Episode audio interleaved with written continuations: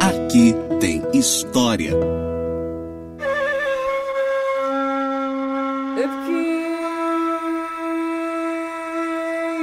Olá, eu sou a professora Rafaela Machado, historiadora, e esse aqui é mais um podcast do Aqui Tem História. Hoje a gente vai falar sobre um centro de histórias, os sírios libaneses e o comércio em campos de Goitacazes.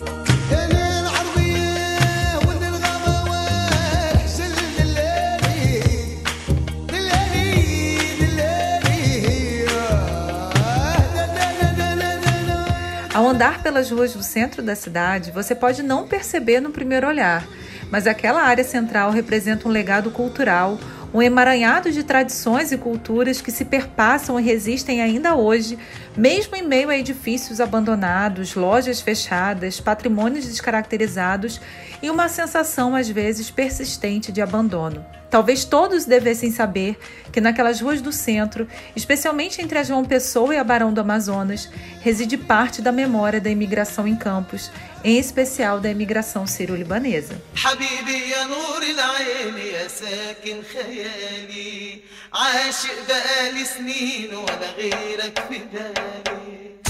Os sírios libaneses a que chegaram em finais do século XIX se depararam com uma campus que possuía, além de tipografias, casas bancárias, vapores, companhias de iluminação a gás, companhia de seguros, bondes, teatros, estaleiros, hospitais, biblioteca, vários jornais, mais de 100 casas de secos e molhados, lojas de fazenda, livrarias, hotéis e hospedarias e oficinas das mais variadas. Nesse período, o município era formado por 10 freguesias: São Salvador, São Gonçalo, Santo Antônio dos Guarulhos, Nossa Senhora das Dores do Macabu, São Sebastião, Nossa Senhora da Penha do Morro do Coco, Santa Rita da Lagoa de Cima, Nossa Senhora da Natividade do Carangola, São Benedito da Lagoa de Cima e Bom Jesus do Itabapoana possuía como principais produtos exportadores o açúcar, o café, as madeiras de lei já em declínio. Produzia ainda gêneros de consumo próprio, como arroz, milho, feijão e mandioca, além da criação de gado também para consumo interno. Atuava-se no entroncamento das três estradas de ferro da região, Campos Macaé, Carangola e São Sebastião, e controlava a navegação pelo Paraíba em direção ao porto de São João da Barra.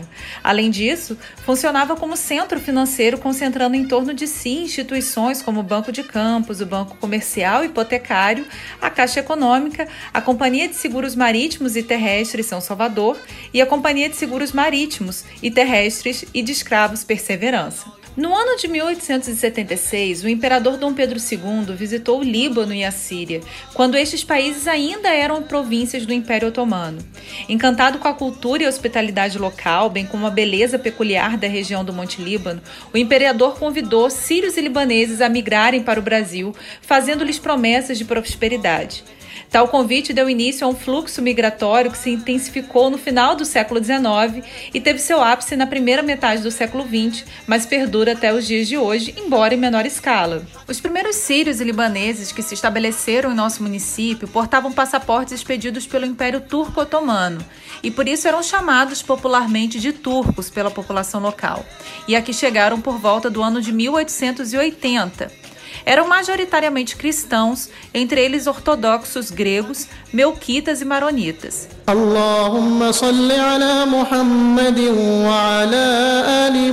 Segundo historiadores locais, como Alberto Lamego, Valdir Pinto de Carvalho e Horácio de Souza, os primeiros a aqui aportarem em finais do século XIX pertenciam às famílias Teres Cune e Najib, Salina, Amir Curi, Salim Salomão e Salim El-Haj, este último que servia de intérprete aos seus companheiros de pátria. Esses homens vinham em sua maioria desacompanhados de suas famílias e aqui se estabeleciam em trabalhos agrícolas, como originalmente em sua terra natal. Outras vezes juntavam recursos para estabelecer pequenos negócios e mascatear por campos, e principalmente pelo interior, vendendo os mais diversos gêneros como santos, fazendas e utensílios domésticos.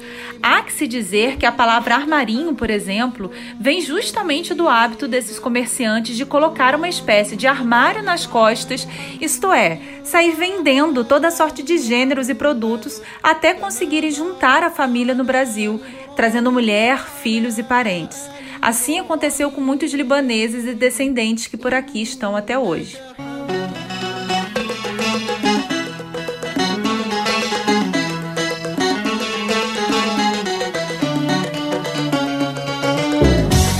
Alberto Lamego, em artigo publicado na Folha do Comércio no ano de 1941, nos informa que ainda no final do século XIX chegaram nomes como Mulci Daher, José Bechar Eukik, Miguel Gozal, Hanna Abdala, além de Sheker e Jorge Nassif.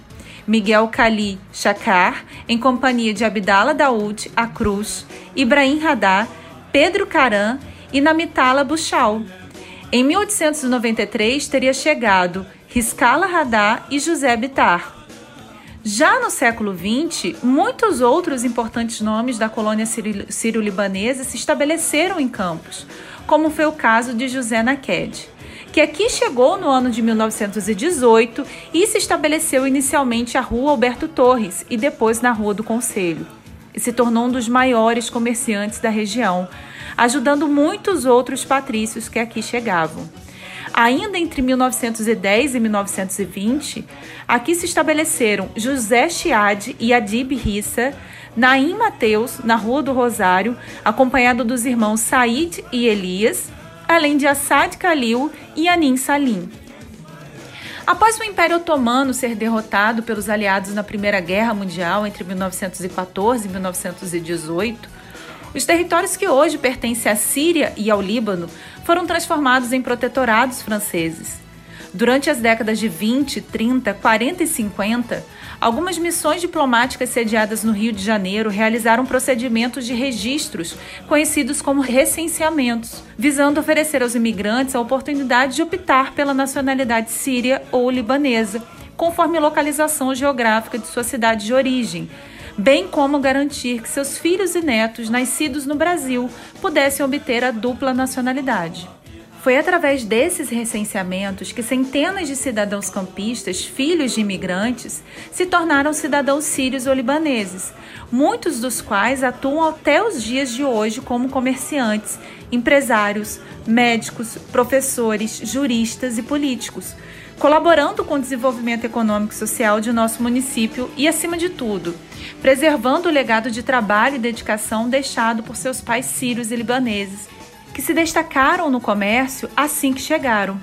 Felipe Webb, por exemplo, foi um desses que procurou pela legitimação de sua nacionalidade, além de Riscala Shakur, João Elias Waked, entre outros.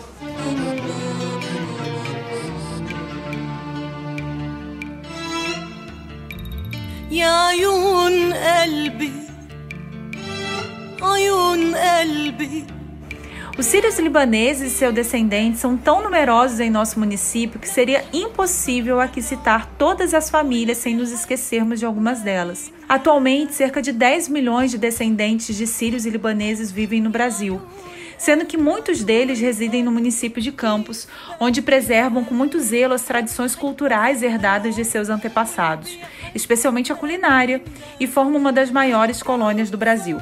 Exemplo dessas tradições tão bem guardadas pode ser encontrado nos irmãos Alamir e Eduardo Shakur. Nascidos no Brasil, mas descendentes de libaneses e comerciantes atuantes no centro da cidade. A história da família começa ainda antes dos anos de 1880, quando veio para o Brasil a bisavó Deixes, acompanhada pelos filhos, exceto por uma filha de nome Malak Ibrahim Fará, que ficou no Líbano por já ser casada e com filhos. Era esta a avó dos comerciantes e então casada com Dibs Shakur. A família abriu um armarinho de fornecimento para a usina Santa Maria, então em Santo Eduardo, que tempos depois passou à propriedade da família.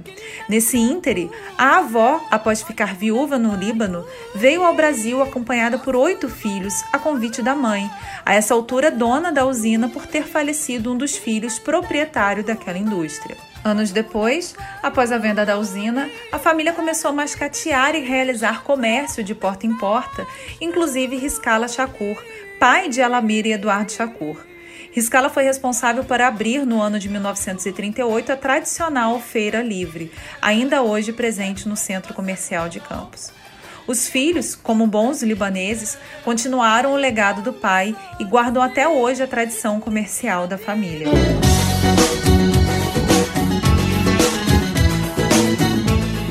Será tempo que o Centro Comercial de Campos terá um marco que celebrará a luta e a história dessas famílias. Sempre digo que o Memorial do Imigrante ou um Centro Cultural do Imigrante seriam as escolhas certas para homenagear aqueles que também fizeram a história dessa cidade. A história não se faz somente de passado, ela também se faz de presente, sabemos disso.